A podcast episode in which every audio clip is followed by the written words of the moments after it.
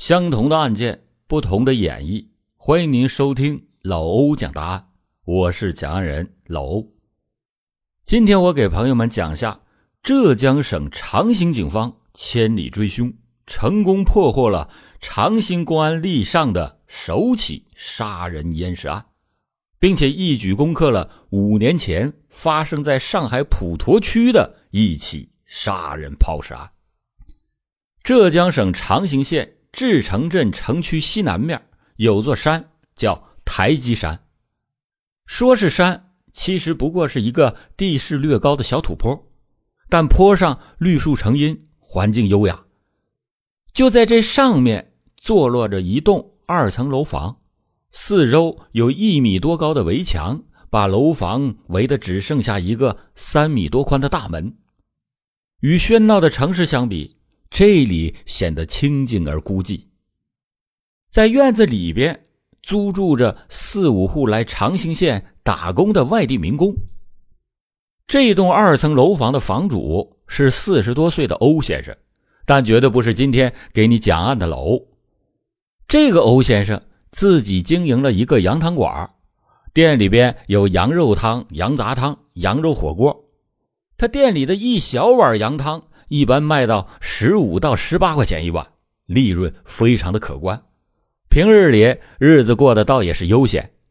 你看欧先生的一小碗羊汤，可比老欧小店铺橱窗里的汤小罐营养鸡汤可贵了挺多。现在买汤小罐鸡汤优惠下来，平均一罐不到十二块钱，还有那么多礼品相送。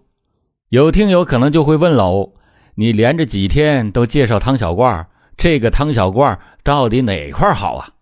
我跟你讲，汤小罐只选长足了五百天的老母鸡。那么为什么只选择五百天的老母鸡呢？因为啊，三百天的母鸡太嫩。那么一千天以上的老母鸡是不是更好呢？不是，因为饲养母鸡主要是为了下蛋，而母鸡因为多年产蛋，很容易患上一种疾病，时间越久，患病的几率越大。不是有那么一句俗话吗？十年鸡头胜砒霜，就是说的这个意思。所以，只有五百天左右的老母鸡更适合做一罐健康美味的鸡汤。另外，这个汤非常的快捷方便。你想喝汤了，打开汤小罐，加热三分钟就可以免去两个小时的采购、三个小时熬煮的守候，即可享受到一杯高品质的鲜汤。每餐一罐，方便一个人吃，健康精致又营养，老少皆宜。如果是一家人吃的话，你就可以把三罐到四罐放在一起吃，其乐融融的，你说该有多好啊！好了，讲了半天，如果还没有购买的小伙伴们，赶紧抓紧时间在音频进度条上的购物小红车上购买吧。机不可失，失不再来。鸡是鸡汤的鸡。接下来咱们继续讲案，因为欧先生这个二层楼房建造的有点年代了，显得有些老旧。二零零五年八月下旬。欧先生就琢磨着，打算对房子重新装修下，但是这些房客白天都在外面打工，门都是锁着的，装修工人没有办法进去施工。八月十九日这天晚上，欧先生准备向每位房客拿一把房门钥匙，准备装修。当他来到房客包耿宝的租房时，包耿宝好像已经上床睡觉了。欧先生就敲起门来，敲门声响起来，同时欧先生的声音也传了进来：“老包啊，我明天要装修房子，你给我一把钥匙。”在屋里的包耿宝当时是眉头一皱，又快速的舒展开来，他脸上带着往日憨厚的笑容，开始开门，但却没有让欧先生进屋。随着和欧先生的交流，包耿宝的脸色逐渐阴了下来。当得知欧先生打算给房客的房子都要翻新一下墙壁和地板，而且这次态度坚决，完全不许拒绝，包耿宝默默地看了他半天，随后展露出一个笑容。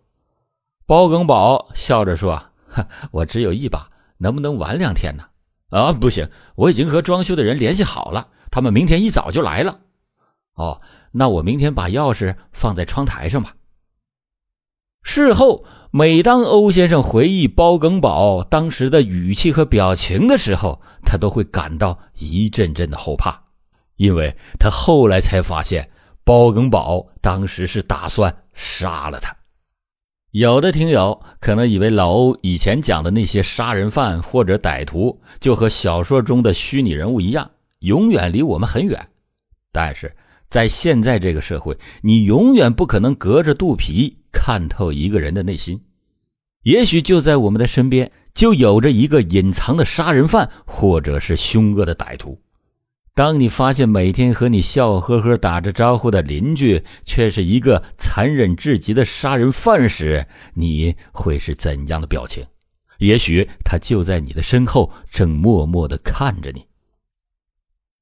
包庚宝在房东欧先生的眼里是一个极其老实巴交的人，因为他只要一下班。绝对不出去鬼混，每天按时的回到自己的房间内开始做饭、研究菜谱，有时甚至会把做好的饭菜分给欧先生或者是其他的房客。更难得的是，包庚宝从来不会拖欠房租，就算在他刚开始租房，听见欧先生要押一交四的要求时，都很快的付了钱。就冲着这一点。房东欧先生对包庚宝的印象非常的好。第二天早上六点三十分，欧先生准时来到包庚宝屋前去拿钥匙，但是窗台上并没有钥匙，而且屋里也没有人。包庚宝平时上班骑的那辆电瓶车也在屋里边。哎，这个老包怎么没在家呀？哦，可能是去吃早饭了吧。于是，欧先生就让工人先到别的房间装修，等包庚宝吃好早饭回来之后，再到他的房间装修。但是，一直等到吃中午饭的时候，包庚宝也没有出现。无奈之下，欧先生心想：反正和他已经打过招呼了，把房门撞开算了。于是，他们夫妻俩就把门撞开之后，让工人先进去装修。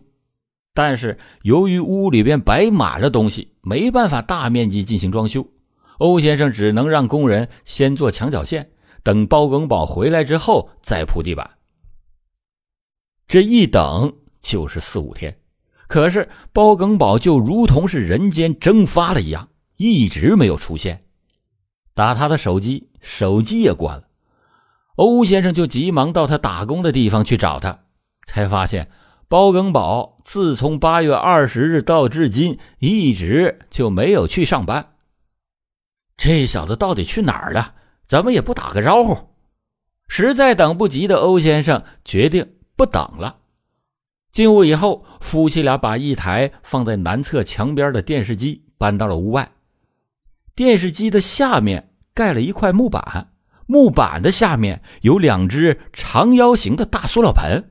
每只塑料盆上又盖着一只一模一样的塑料盆，上下两只塑料盆之间用透明胶布封的是严严实实，塑料盆的外面还包裹着白色的塑料薄膜。两个人打开薄膜之后，发现薄膜上有大量干了的血迹。哎，怎么会有这么多血呀？会不会是？顿时觉得情况不对的欧先生夫妇俩赶紧把薄膜按照原来的样子封好，离开了房间。回到了自己房间以后，联想到包耿宝的突然消失，两个人就越想越觉得不对劲儿。于是第二天上午，两个人急忙来到了志城派出所报案。接到报案以后，志城派出所以及刑警大队的民警立刻的赶赴到了现场。民警们来了之后，直接进了房间。进去之后，才发现，在地上的那两个很大的塑料盆里面，竟然是一具被盐巴覆盖的分了尸的女性尸体。这具女尸保存的极其完好，也许是因为盐巴的原因，尸体只是有些脱水。但就算是这样，尸体脖子上的勒痕还是那么清晰。据此。警方判断这是一起杀人分尸案件，被害人为女性，并且怀有身孕，被分尸以后，连同衣服装在了两只塑料盆中进行腌制，死亡时间较长。勘查中，侦查员还发现了包耿宝遗留在现场的工作证，上面有他的照片。这无缘无故的失踪，加上尸体又是在他的租房中被发现，包庚宝无疑成为了警方的重大嫌疑对象。经过外围调查，包庚宝，男，四十一岁，安徽省南陵县人，曾在长兴县志城镇某快餐店做过厨师。让警方心头有些发凉的是，凶手竟然能和一具尸体生活了这么长的时间，他的心理素质那可不是一般的强啊！长兴县公安局立即抽调了精干警力，成立了专案组，兵分数路对包庚宝实施全力的追捕，一路调查关系人，对包庚宝所有的可能的落脚点逐一的排查。一路利用现代科技手段对包庚宝在全国范围内实施布控，另一路对长兴所有的中小旅馆、通宵浴室进行地毯式的排查。但是，随着调查工作的不断深入，专案指挥部感到非常的奇怪：安徽省陵县虽然有几个叫包庚宝的人，但是从年龄、体貌来看，全都不是警方要寻找的那个包庚宝。那么，犯罪嫌疑人会不会使用的是假名呢？如果要是使用假名的话，在这假名的背后又究竟隐藏着什么样的玄机呢？顺着这一条工作思路，警方一方面继续开展对包庚宝的追捕工作，一方面将工作的重点放在了对包庚宝这真实身份的核实上来。警方的速度。无疑是快速而高效的。当天晚上二十二点，一个真实的包庚宝就浮现在了专案指挥部的面前。访问中，包庚宝的一个关系人叫王某的，指着工作证上包庚宝的照片，肯定的对前来调查的民警说：“他不叫包庚宝。九六年的时候，我和他在一起工厂里上过班。他那时候叫鲍国品。你看他脸上的那道伤疤，绝对不会错的。”通过对鲍国品身份的真实性调查，警方就确认了鲍国品就是包耿宝的真实姓名，系安徽省泾县人。一个人不会无缘无故的使用假名，这后面一定有问题。在专案组的案件分析会上，大家一致认为，对于鲍国品的身份以及活动轨迹，一定要进一步的核实调查。调查的结果果然不出所料。通过调查，专案组发现鲍国品竟然是一名公安部 B 级通缉在逃犯。二零零二年八月十七日晚，鲍国品在上海市普陀区一个租房内杀死了一名年轻的女子赵某，并且抛尸。上海警方已经找了他整整五年了。逃亡了五年之久，并且一直用的是假的身份，可以说犯罪嫌疑人有着非同一般的反侦查能力，同时又有着较强的适应和生存能力，并且在这一次的逃亡路上极有可能故伎重演，再次使用假身份。面对这样一个凶残而又狡猾的夺命厨师，长兴的警方深感压力之重，责任之大。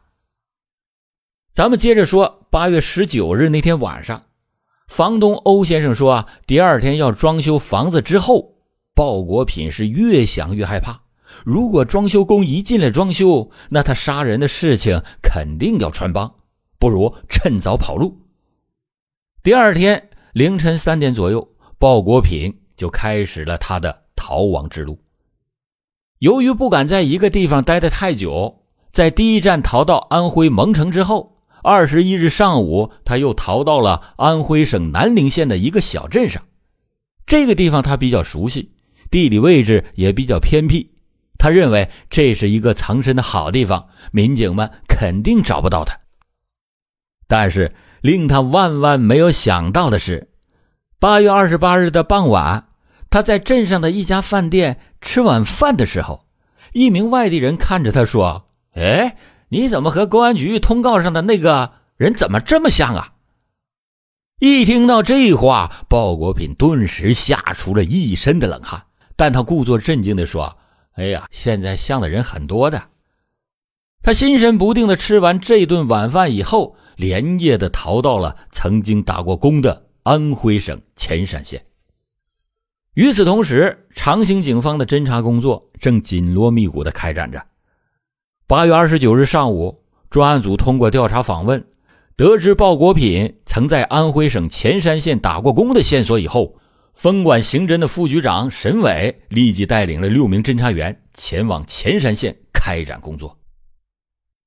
当天，沈伟他们在当地警方的协助下，对潜山县的所有中小旅馆进行了地毯式的排查，但是，一直排查到第二天凌晨三点多钟，也没有发现鲍国品的踪影。他们只好无奈的回到宾馆休息。躺到床上以后，心里一直惦记着鲍国品的沈伟久久不能入睡，心想：如果他逃到了潜山县，总得住，总得吃吧。住的地方没有找到他，也许能在吃的地方找到他。于是第二天凌晨五点，天刚刚一擦亮，睡了还不到两个小时的沈伟便起身到早餐店里去找了。根据以往工作的经验，他判断在逃嫌疑人一般呢都会落脚在汽车站、火车站附近。于是，他对潜山县城里的车站附近的饭店逐一进行查找。早上七点多钟，当沈伟来到火车站附近的早餐饭店的时候，眼前突然一亮，一名戴着墨镜的中年男子正在店内吃早饭。在肯定是他已经对鲍国品的照片看了不下一百次的他，认定此人就是他苦苦寻找了近一个星期的鲍国品。由于当时他只有一个人，没有办法实施抓捕，于是他径直走到了那间早餐店里，买了一碗稀饭，在背靠着鲍国品的座位上坐了下来，一面暗暗的盯牢，一面通过短信联系其他的侦查员。几分钟以后，当其他六名侦查员陆续走进早餐饭店，形成了合围之势后，还没等鲍国品反应过来。沈伟一个转身，在其他侦查员的配合下，将他牢牢的按在了座位上。当天下午四点，鲍国品被押回了长兴。铁证如山，鲍国品自知所犯下的罪行，想赖那是赖不掉的。面对民警的审讯，他如实的交代了自己的全部犯罪事实。两千年，他在上海打工的时候。认识了一个已婚女子赵某，之后两个人就有了不正当的男女关系。赵某向他承诺，给他点时间，他会和丈夫离婚以后和他结婚。两个人这种关系一直保持了两年多的时间，直到二零零二年，赵某告诉鲍国品，她不会离开丈夫和他结婚了。觉得被骗的鲍国品一下子难以接受这个现实。